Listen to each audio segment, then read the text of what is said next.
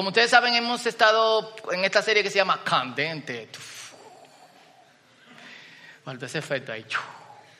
Eh, hablando sobre homosexualidad, aborto, y hoy vamos a estar hablando específicamente sobre algunas cosas en las que hay desinformación. Em, la, qué sé yo, estas cosas son difíciles de, eh, de hablar, pero hay cosas que simplemente nosotros tenemos que decir y en las que tenemos que ponernos, ponernos de acuerdo en ese, en ese sentido. Específicamente cuando la palabra de Dios es clara con respecto a algunas, eh, algunas cosas. Y si la palabra de Dios es clara con respecto a algunas cosas, no deberíamos estar como ambivalentes o, o tambaleando eh, en, ese, en ese sentido. Recientemente leí un artículo de un eh, politólogo y periodista compatriota de Peter, de Irlanda, y el tipo es un opositor a que la iglesia cambie junto con la cultura a pesar de ser gay y ateo. Y el tipo dice, levanto mi puño ateo contra la iglesia que cambia junto con la cultura, eso me molesta. Eh, y sin embargo, eh, vemos constantemente cómo nosotros rebalamos o cambiamos nuestra posición como, con la posición eh, de la cultura para de alguna u otra forma ser aceptados. Y, y estos temas son controversiales, homosexualidad y aborto. Hoy yo voy a hablar de desinformación principalmente con el tema de la, de la homosexualidad. Y mientras los promotores de cierto estilo de vida o los defensores eh, sociales eh, de ciertas tendencias nos mueven más de clamar por los derechos a la empatía, el tema se vuelve mucho más difuso. Y complicada porque hay respuestas muy claras que ya no son tan claras. Y en algunos momentos incluso se trata de tergiversar la, eh, la palabra del Señor. Y así que yo quiero tratar cuatro o cinco puntos en los que hay mucha desinformación Probablemente son claros para algunos, no son claros para todos. Quiero que lo guarden en su corazón. Puede ser que estemos en desacuerdo, pero el estar en desacuerdo no significa que tenemos que distanciarnos. Y esta es una de las eh, cosas más fuertes que han logrado estos movimientos pro LGTB, ZX, eh, aborto, es dividir. Y bueno, Noelia es argentina y nosotros en, Argentina ya están 10, 15 años más adelantados en el tema que, que nosotros. Hay división, y no solamente división entre gente que es cristiana y gente que no es cristiana, sino también entre cristianos que asumen una, una posición y otros que asumen otra. Y yo creo que esa es la intención principal, que, que se divida. Y yo espero que aunque estemos en desacuerdo, no nos dividamos. Y vamos a leer primeramente en 2 de Pedro capítulo 3, versículo 9 al versículo 12. Segunda de Pedro 3, versículo 9 al versículo 12. Mientras lo van buscando.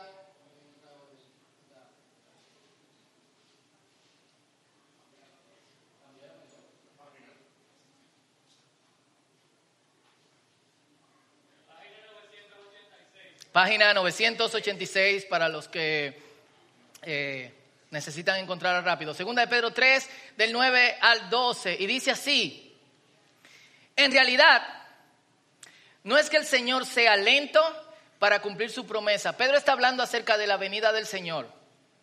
Como algunos piensan, al contrario, es paciente por amor a ustedes.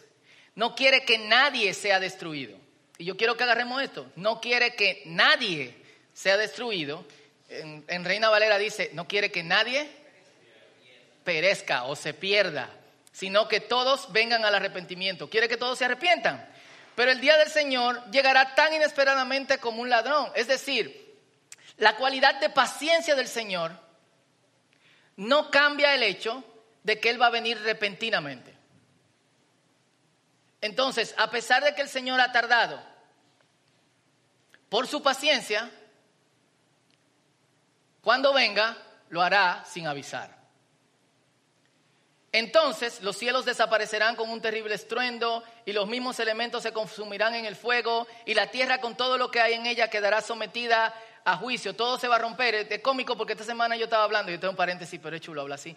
Eh, esta semana estaba hablando con Cata, que es colombiana, muy folclórica ella, y eh, como saben en Colombia pasaron un proceso importante para firmar por la paz en donde la FARC se desarmó, eh, a todos se le dieron un sueldo, eh, se le dio libertad, se le perdonó judicialmente y bye bye. Hace unos días ellos volvieron a las armas.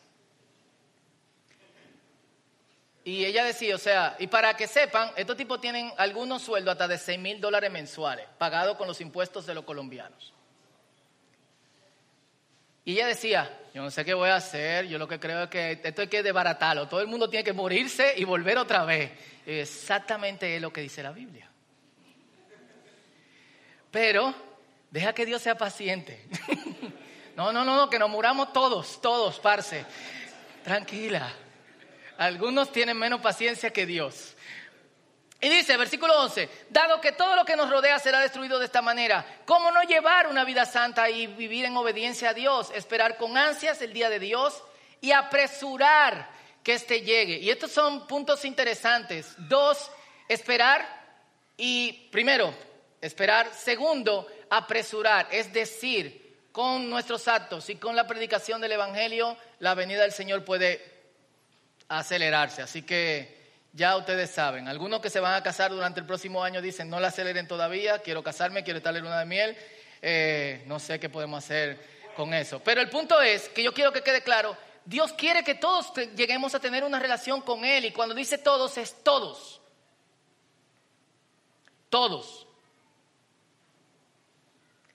Todos los amantes de todo tipo de vida, Dios está abierto a ellos. Ahora, y esta es la parte que generalmente, generalmente nos gusta, cuando nos acercamos a Dios, nuestro antiguo yo tiene que morir. Eso es así, sí o sí. Y conforme, y los que tienen más tiempo en el Evangelio pueden, pueden eh, afirmar esto conmigo, conforme tú vas madurando, tú te vas a dar cuenta que tú tienes que morir y que no hay otra forma, de que tú has intentado hacerlo por la vía fácil, de que tú has intentado ir como suave contigo mismo, pero llega un punto en que si tú quieres una relación más profunda con Dios, tú pierdes la paciencia contigo y tú dices, no, ya, Señor, acaba con lo que queda de mí y vuélveme una persona nueva. Punto. Y aunque en Mateo capítulo 7, versículo 13 al 14 dice que a pesar de que Dios tiene esta tendencia de ser paciente para que todos los que puedan lleguen a arrepentirse, ancha es la puerta y ancho es el camino que llevan a la perdición. Lamentablemente, muchos son los que eligen esa trayectoria. Y es lo interesante de Dios, y aquí es que empieza nuestra práctica de amor. Dios deja que cada uno de nosotros decidamos cómo quiere vivir. Full. Y en su voluntad nos da el derecho de reservarnos esta autonomía, principalmente en el día de hoy. Los que tuvieron la semana pasada hablábamos acerca de esta deconstrucción hacia la, la autonomía. Pero Dios no nos da el derecho de elegir la consecuencia del estilo de vida que elegimos. ¿Me entendieron? Yo puedo elegir lo que yo quiera. Pero lamentablemente yo no puedo cambiar los resultados de mi elección. Y ahí es que yo tengo que estar claro. Pero los cristianos también deberíamos actuar así. Y yo creo que una de las cosas más fuertes en cuanto a este tema son cristianos que asumen posición de violencia para transformar a otros. Si Dios no asume una posición de violencia, yo tampoco. Si Dios te provee y le da a gente que no le sirve trabajos igual o mejores que gente que le sirven, yo no tengo que meterme con eso. Yo también debo desearle bien a ellos y amén, gloria a Dios. su asunto de la consecuencia de lo que decidieron, nítido. Y vamos a las desinformaciones en ese, en ese sentido. Quería dejar eso claro. Dios está abierto a que todo el mundo se acerque a Él. Amén. ¿Está claro? Full. La primera desinformación es que estos temas no están claros bíblicamente. Y sí están claros bíblicamente. Aunque hemos puesto los puntos sobre las IES las semanas anteriores, JJ eh, sobre la homosexualidad, yo sobre el aborto, la semana pasada, no está, no está de más poner algunos textos bíblicos sobre la mesa. No puedo ponerlo todos por el tiempo que tenemos, pero pueden explorar algunos de los que él mencionó, Primera de Timoteo 1, 9 al 10, lo que anotan, Levítico 18, versículo 22, Romanos capítulo 1, del versículo 17 en adelante, y leamos en Primera de Corintios capítulo 6, versículos 9 y 10. Primera de Corintios capítulo 6, versículos 9 y 10.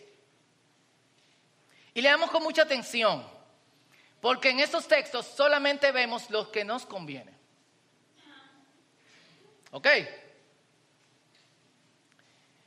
Dice así, 6, 9, primera de Corintios.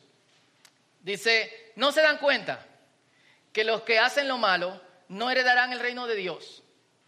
No se engañen a sí mismos. Los que se entregan al pecado sexual, es decir, adúlteros, fornicarios. Y todo el que practique esos pecados sabe que está pecando. Full. Nadie está haciendo una cosa que solamente hace con su mujer, con otra mujer, y después abre los ojos y dice, oh, tú no eres mi mujer. O rinden culto a los ídolos y vuelve, o cometen adulterio, o son prostitutos, o practican la homosexualidad pero también si son ladrones o avaros, la gente que le gusta mucho el dinero, o borrachos, o, y esta le va a gustar a muchos, o insultan.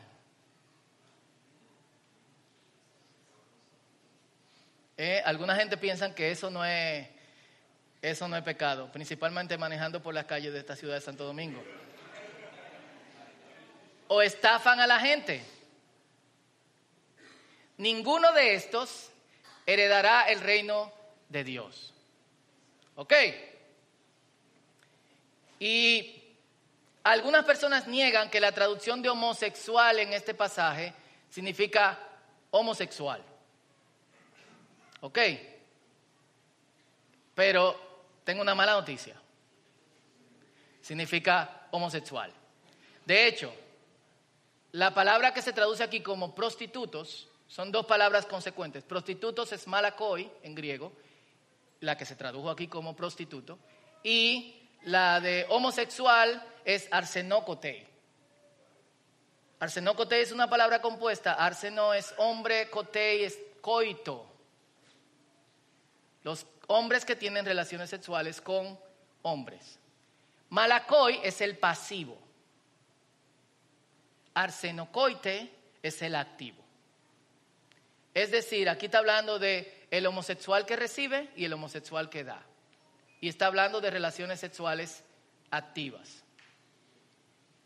No otra cosa. ¿Ok? No podemos rebajar el tema, y es lo que alguna gente está diciendo. Eso no significa eso, significa prostitutos, se acotaban con hombres, pero no eran homosexuales. Eh, eh, no. Cool. Ahora, y esa, es la primera desinformación, o sea, la Biblia es clara. Y yo lo lamento, pero es un pecado. La segunda desinformación es que el, el aborto y la homosexualidad son pecados especiales. Y por tanto, no serán perdonados. Esas dos cosas son mentiras. Y esto es lo que dice eh, Primera de Corintios en el versículo 11. Algunos de ustedes eran así. ¿Cómo eran? Homosexuales, ladrones, que insultan, que esto. Estaban en la iglesia. ¿Por qué nada más queremos ver homosexualidad en ese pasaje? ¿Por qué si habla de otros tipos de pecados, inclusive insultar, cosa que el 95% de los cristianos hacen, Y se lo digo, no heredarán el reino de los cielos. Así que amarre su boca. ¿Cómo que dice el merengue? ¡Ay, Señor, ayúdame! ¿Cómo es? Todos se lo saben. Eh, entonces, no es especial ese pecado. Lo que quiere decir que si yo creo en la restauración de los adúlteros, y aquí hay algunos que fueron adúlteros, de los que fornicaron, de los borrachos, mi papá, yo le contaba el testimonio, mi papá los recogíamos en su vómito en la calle. Si yo creo en la, en la, en la restauración de los que consumen drogas, yo también creo en la restauración de quienes son homosexuales, de quienes son lesbianas y de quienes practican cierto estilo de vida. Y de hecho yo voy a ser activo para mostrar el amor de Dios como yo se lo muestro a un borracho, empezando con que a un borracho yo no lo llamo borracho. Entonces yo tengo un compromiso de a un gay no llamarlo gay, porque es una persona. Y como a un adúltero yo no le digo, señor adúltero, venga acá. O a un drogadito y no le digo, hey, tecato, acércate aquí para que conozcas del Señor. Entonces yo también tengo respeto a otros como persona. No podemos exaltar ese eh, ningún tipo de, eh, de pecado. Cuando nosotros tomamos una conducta o pecado y le hacemos una aberración sobre otros, eso no agrada a Dios y entonces se transforma en injusticia. No hay pecados especiales, solo hay un pecado especial. ¿Cuál es ese? Mateo 12:31 dice, cualquier pecado y blasfemia puede ser perdonado, cualquiera, cualquiera. Pero la blasfemia contra el Espíritu Santo jamás será perdonada. ¿Cuál es la blasfemia contra el Espíritu Santo? Escucha el próximo mensaje que tendremos dentro de un mes aquí en el círculo. Eso no es el tema de hoy, me pueden preguntar, hablamos, es también un tema eh, controversial. Entonces, voy por parte. Primero es que no es un pecado, sí es un pecado. Segundo es, es un pecado lo que la gente cree, desinformación. ¿Es un pecado sobre otros pecados? No es un pecado sobre otros pecados. Es un pecado como todos los pecados. Tres, como es un pecado sobre, como, sobre todos los pecados, entonces no puede ser perdonado eh, no, fatal. Eso, el único pecado que no se perdona es la blasfemia del Espíritu Santo. Cuarto, desinformación es que, y puede ser así en algunos casos, pero no en la mayoría que yo, que yo he visto, inclusive en este país, que la iglesia es hostil hacia la comunidad LGTB, ZX, etc. No. Eh, de hecho, yo he visto más actos de hostilidad de la comunidad hacia la iglesia. Yo conozco iglesias en esta ciudad que tienen programas para niñas que van a abortar, cubriendo absolutamente todo, desde terapia psicológica hasta cuidado de su bebé. ¿Qué es lo que deberíamos de hacer? No solamente no decir, eh, no solamente decir no abortes, sino también tener una participación activa en esto. Porque una jovencita que va a abortar y tiene 14 años, o que está embarazada y tiene 14 años, su vida completa le cambia. Y yo reflexionaba el otro, del otro día iba buscando a los niños al colegio y vi una niña con su uniforme del colegio embarazada, no tenía que tener más de 15 años. Es difícil ir al colegio, es difícil caminar por la calle. Yo la vi, me llamó la atención, otras personas también le llamó la atención.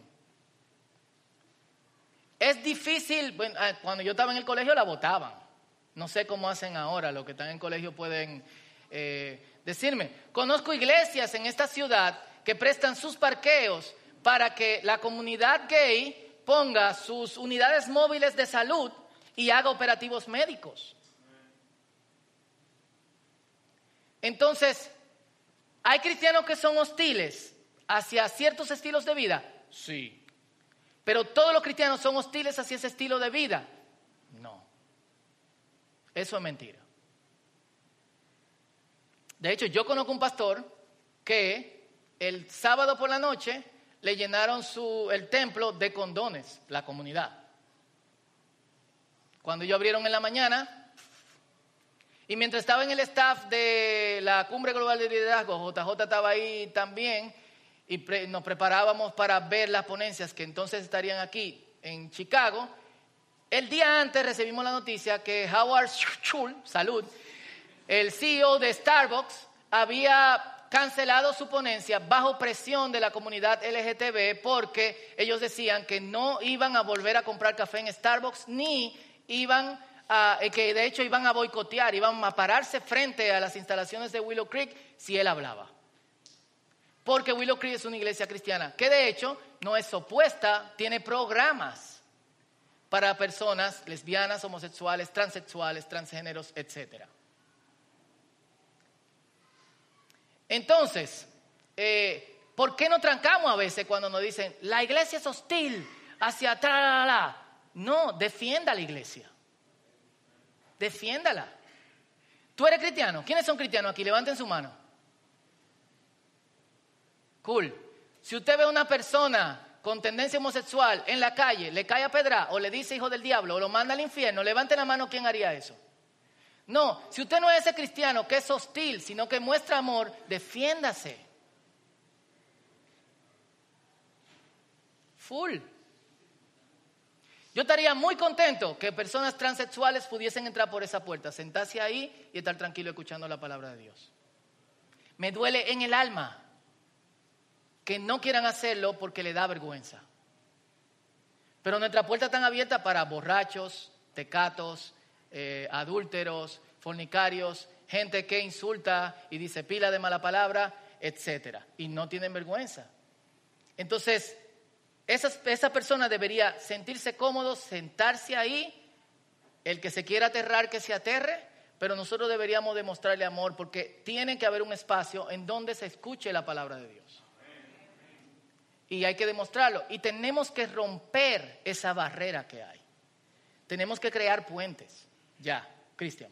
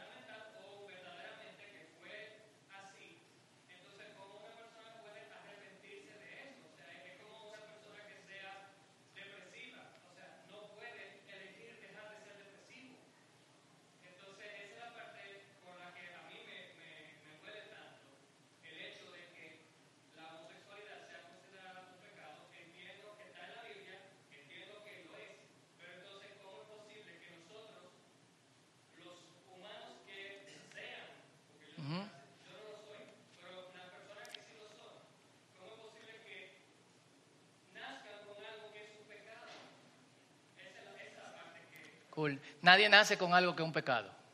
Eso, es algo que tenemos que poner claro. Y de hecho, esta semana, hace tres, cuatro días, CNN, salió un artículo en donde genéticamente tú no puedes nacer ni siquiera con tendencia a la homosexualidad.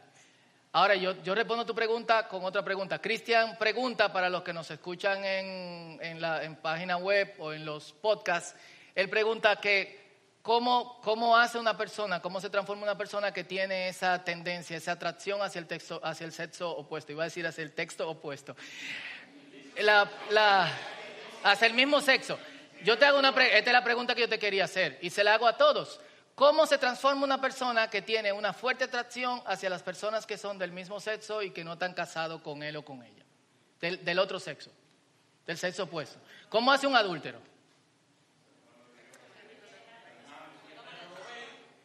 ¿Eh? Cool. Eh, yo quiero hacer esta pregunta muy privada y quizá alguien que, vino con el pecado del adulterio después puede responderle a, eh, puede responderlo en privado. Pero digamos que está fuerte esto. Pero digamos que tú tienes atracción desmedida hacia el sexo opuesto. Sexo opuesto. Sexo opuesto. y te conviertes al cristianismo y has sido transformado y de repente de vez en cuando tú tienes tentaciones hacia el sexo opuesto. Digamos que tú estás casado o tienes una, eh, una novia eh, o no estás casado y quiere tener relaciones sexuales con tu novia. Lo paraste porque tiene una relación con el Señor, pero te da tentación. Tú vayas al infierno por eso.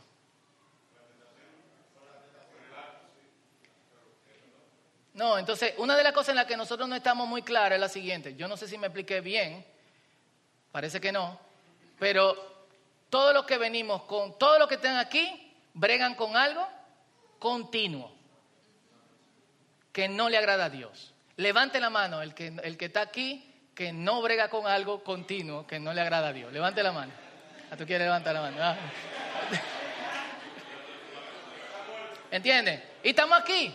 Entonces, el hecho de que una persona homosexual diga, yo quiero aceptar al Señor y quiero dejar ese estilo de vida, no quiere decir que va a dejar de tener tentaciones hacia personas del mismo eh, sexo. Y tenemos que estar tranquilos con eso, siempre y cuando no lo practique y tenga la tendencia a la transformación. Es lo mismo que con todo el mundo. Entonces quizá tenemos esa ilusión de que eh, y aquí hay personas que han sido adictos, lo que sea, cayeron dos que han sido adictos, totalmente sobrios. Eh, sin embargo, tuvimos paciencia. Tenemos que tener también paciencia, eh, paciencia en ese sentido. Y es fuerte porque hemos estigmatizado el pecado. Pero así como un jovencito lucha con la masturbación y se masturba de vez en cuando y después le pide perdón a Dios, o una persona es adúltera y cae en adulterio y después le pide perdón a Dios y quiere renovar su vida, es muy posible que también pase con una persona que tiene tendencia hacia la, hacia la homosexualidad. Va a ser más escandaloso para nosotros, pero es el ciclo de la transformación. Eh, y bueno, es fuerte, pero no debería molestarnos.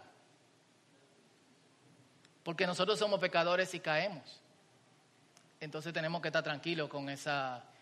Quizá eso no responde a tu pregunta totalmente, pero eh, es lo que hay. Tenemos que caminar hacia la transformación. Camino hacia la transformación va a haber tendencias hacia cosas. Bueno, hace algún tiempo tuvimos una persona que era homosexual y dio una charla, eh, creo que en el discipulado mixto y había algunos del discipulado de novio. ¿Quiénes estaban ahí? Levanten su mano.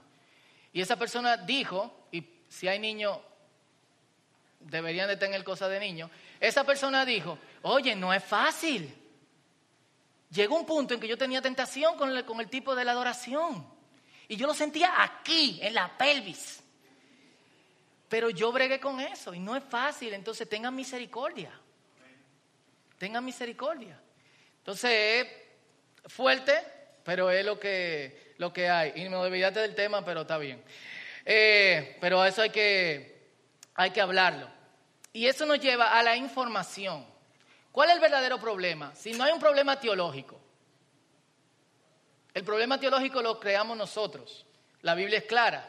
El problema es social, es un force a, tú tienes que aceptar mi estilo de vida. Y no es un force force.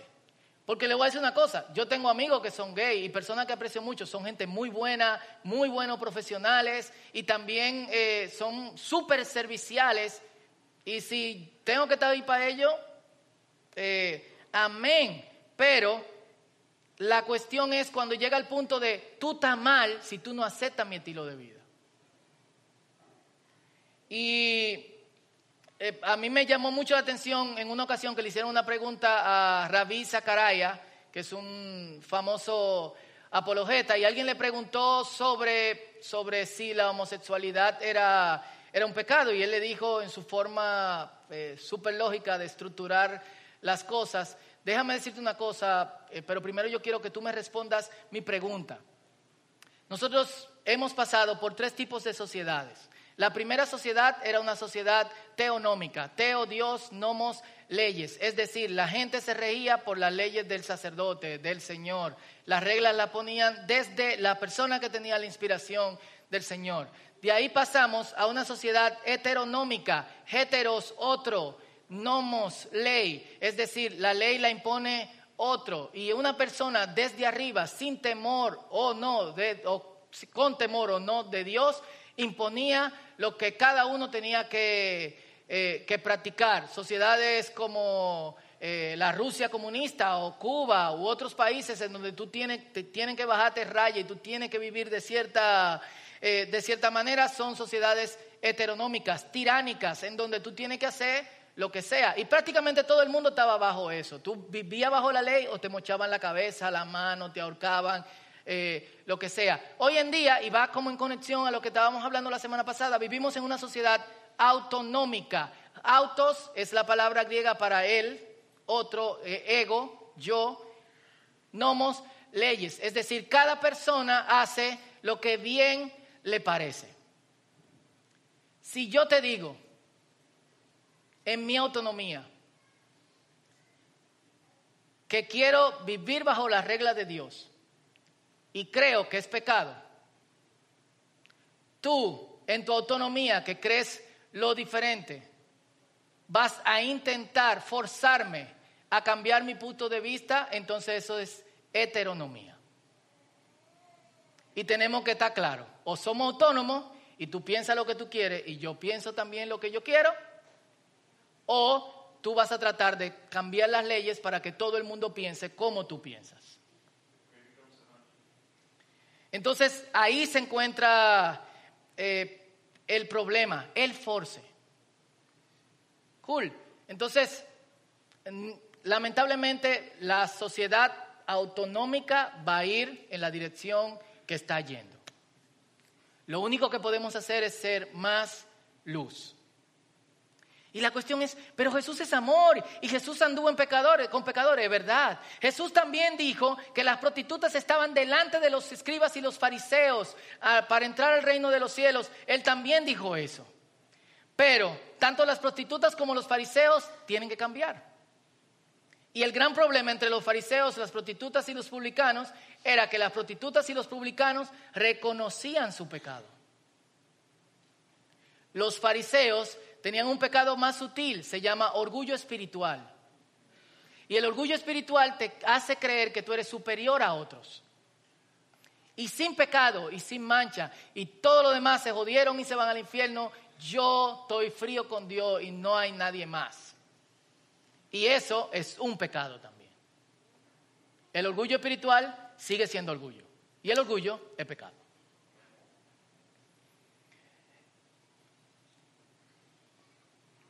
Entonces, ¿cuál es la gran diferencia del amor de Jesús? Era que Jesús tenía la capacidad de amar a tal punto y de estar con pecadores denunciando su pecado full, pero aún así ellos se sentían altamente atraídos a Él. Y es el dilema que nosotros, lo que nosotros tenemos que bregar. ¿Cómo somos como Jesús, que denunciaba el pecado de la gente? Que decía, esto es pecado. El que escribió que todas esas cosas son pecado es discípulo de Cristo. Y exigía un cambio de vida, pero la gente con estilos de vidas alternativos se sentían atraídos por Él.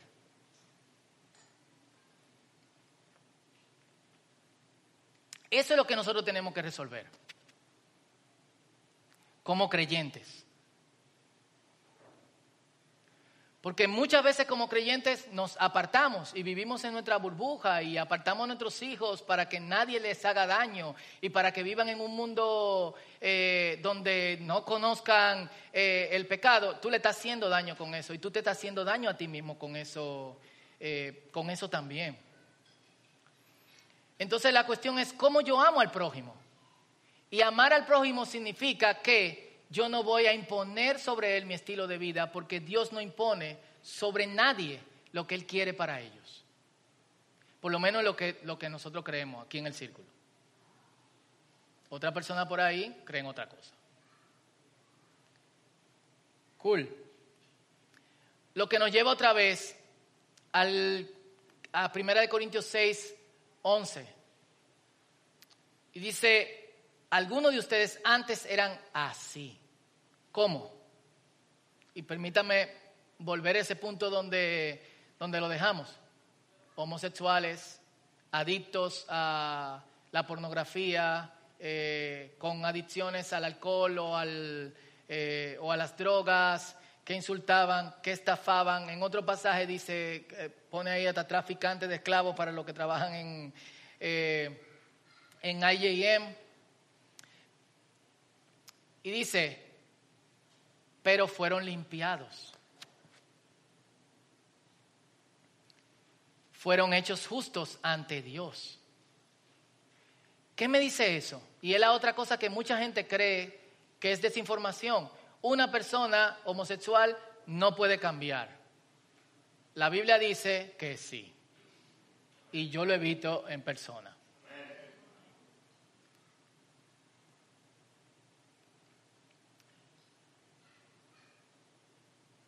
Y, y creo que el principal pecado de cualquier persona, homosexual o no, lo que puede llevarlo al infierno no es su homosexualidad, no es su borrachera, no es que insulta ni que estafa, es su deseo continuo de caminar en contra de la voluntad de Dios. Porque para los desórdenes sexuales, la borrachera, los insultos y todo lo demás, mientras somos transformados, existe la gracia de Dios. Y si yo creo en la gracia de Dios, la gracia es el terreno que yo camino mientras soy transformado. Y soy transformado paso a paso. La Biblia dice, y ahorita cantábamos, de gloria en gloria. Yo no cambio de hoy para mañana. Pero yo sí, de hoy para mañana, tengo esta sensación. Yo no quiero seguir caminando contrario a Dios. Yo me arrepiento, es decir, metanoia, doy media vuelta doy un giro de 180 grados y camino en dirección a Dios. Y eso es lo importante. Y eso es lo que está en juego eh, ahora mismo. ¿Y por qué, por qué esto es importante? Y JJ lo dijo en su mensaje, no se dan cuenta de que su cuerpo es el templo del Espíritu Santo, quien vive en ustedes y le fue dado por Dios. Ustedes no se pertenecen a sí mismos, porque Dios los compró a un, a un alto precio. Por lo tanto, honren a Dios con su cuerpo. Y le está hablando a todos. Y entonces, iglesia, ¿hacia dónde nosotros debemos de caminar? Pedirle al Señor hoy, ayúdanos a ser como Jesús, que denunciaba el pecado, pero la gente de todo estilo de vida se sentía altamente atraído a él. Que no imponía su posición en otros.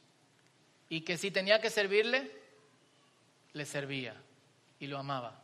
Yo siempre me acuerdo de la historia del leproso. Eh, y Jesús hace este tipo de cosas eh, eh, que parecen tan insignificantes, pero son tan locas.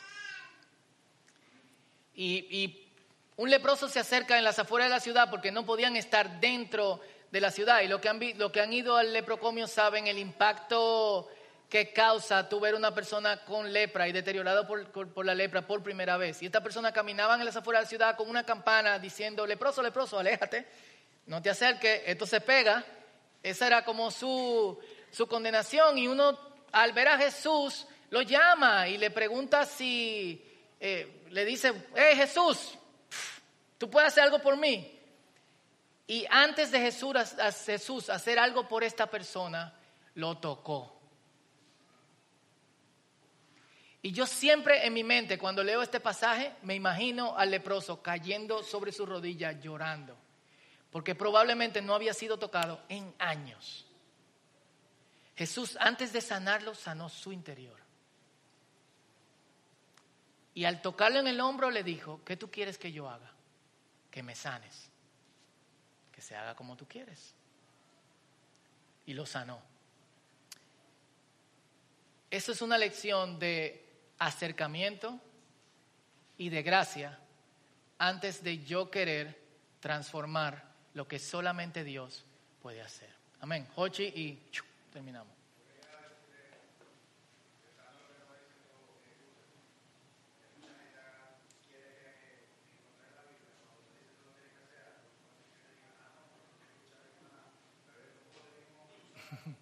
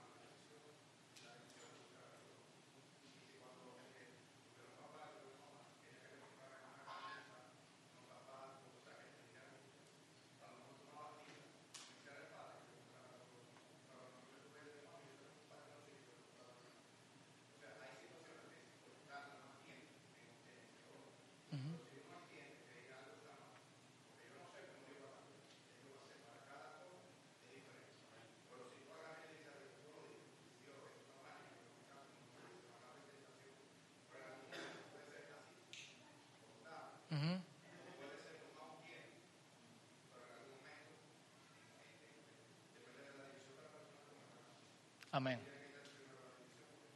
Sí, lo que Ochi dice es que hay cambios de la noche a la mañana, pero hay cambios que son eh, paulatinos. Y Dios quiere que todos nos acerquemos a Él. Y yo tengo que pensar, hoy, yo soy la persona que está bloqueando el que otros se acerquen a Él con mi actitud y con mi forma de, pensar. No, Jesús, ayúdame a ser como tú. Y por eso me gustaría, y mientras la banda eh, pasa, Perdón que me tomé unos 3, 4 minutos más. Me gustaría que donde estemos reflexionemos en esto.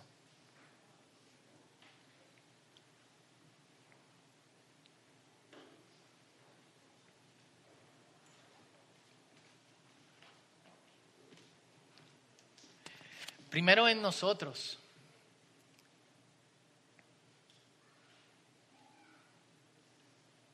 Y pedirle al Señor, si eres creyente, pedirle al Señor que te libere de querer imponer cambio en la vida de otras personas. Tú no puedes cambiar a nadie.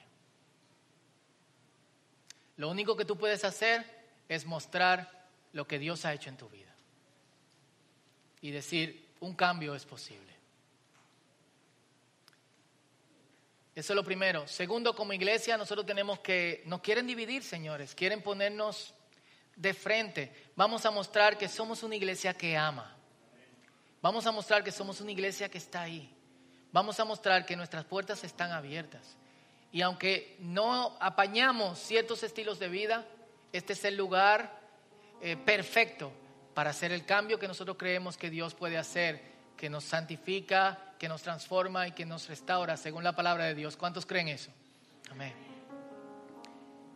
Y si estás aquí y no eres creyente, quizá esto te choca, eh, quizá estás lidiando con, con atracción por el mismo sexo, quizás lo practicas.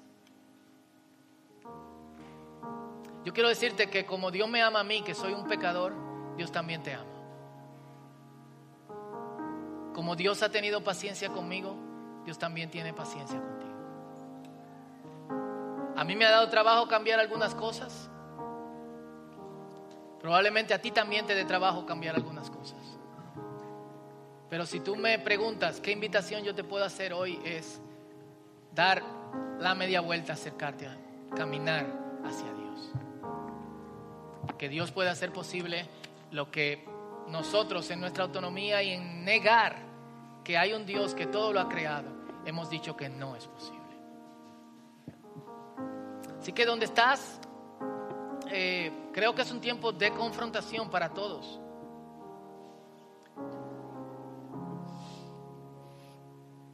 Yo quiero resolver ese enigma en mi propia vida. Porque creo que nuestra, nuestro llamado es ser como Jesús. Así que si te puedes poner de pie conmigo y y oramos juntos los que son creyentes en esta dirección.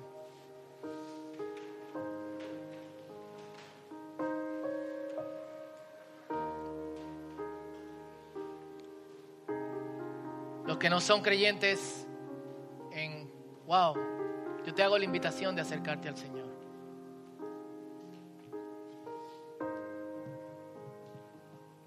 Y te hago la invitación en una comunidad de creyentes en donde encontrarás aceptación, donde vamos a caminar contigo y donde, como Dios tiene paciencia, también vamos a tener paciencia. Quizá no lo hagamos tan perfecto como Dios, pero queremos, te pedimos que nos perdones en ese sentido, pero queremos cada día parecernos más a Cristo.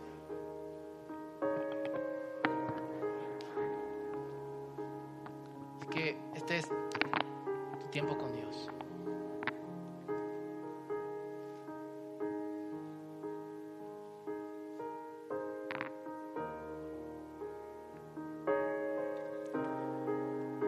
Señor, en esta mañana oramos. Y te pedimos perdón si en algún momento como iglesia te hemos, no te hemos representado. Ayúdanos a representarte bien. Y danos la oportunidad, Señor, de poder acercarnos y de que se sientan bienvenidos aquellos que se sienten rechazados. De todo tipo, no queremos estigmatizar a nadie, no queremos encasillarlo en homosexualidad o en las mujeres que han abortado o en lesbianismo, no. O sea, aquellos que no son aceptados, por cualquiera que sea su condición, queremos que este sea el espacio para eso. Danos esta capacidad que tenía Jesús, que tiene. Danos esta capacidad, aún denunciando el pecado y diciendo que necesitábamos arrepentirnos y entregar nuestras cargas al Señor y morir a quien nosotros creemos que somos. Es decir, entregar nuestra supuesta autonomía para vivir bajo tu voluntad y ser realmente autónomos. Aún así, la gente de todo tipo se sentía acercado, se sentía atraído por Él. Eso lo pedimos, Señor. Y pedimos por quienes están aquí en esta mañana que no te conocen, Señor. Y que quizás tienen una posición diferente o que quizás han sido tocados por esta, por esta palabra, Señor. Pido que puedan acercarse a ti, caminar hacia ti, sentir hoy tu abrazo, sentir una mejor conexión contigo, Señor. Y como una iglesia que no es hostil, ayúdanos a defender a todo el que es creyente, que vive en carne propia, de manera que pueda mostrar tu amor, aún en las formas más controversiales. Y ayúdanos a ser voceros de eso. Ayúdanos a crear puentes y a cerrar la brecha de hostilidad que hay. A no esperar que se acerquen, sino acercarnos a no esperar que haya un punto donde se dejen amar, sino que amemos. Como tú nos has amado a nosotros. Tú eres todo lo que necesitamos. Gracias. En el nombre poderoso de Jesús y todos dicen, amén. Vamos a adorar al Señor juntos, así mismo de pies.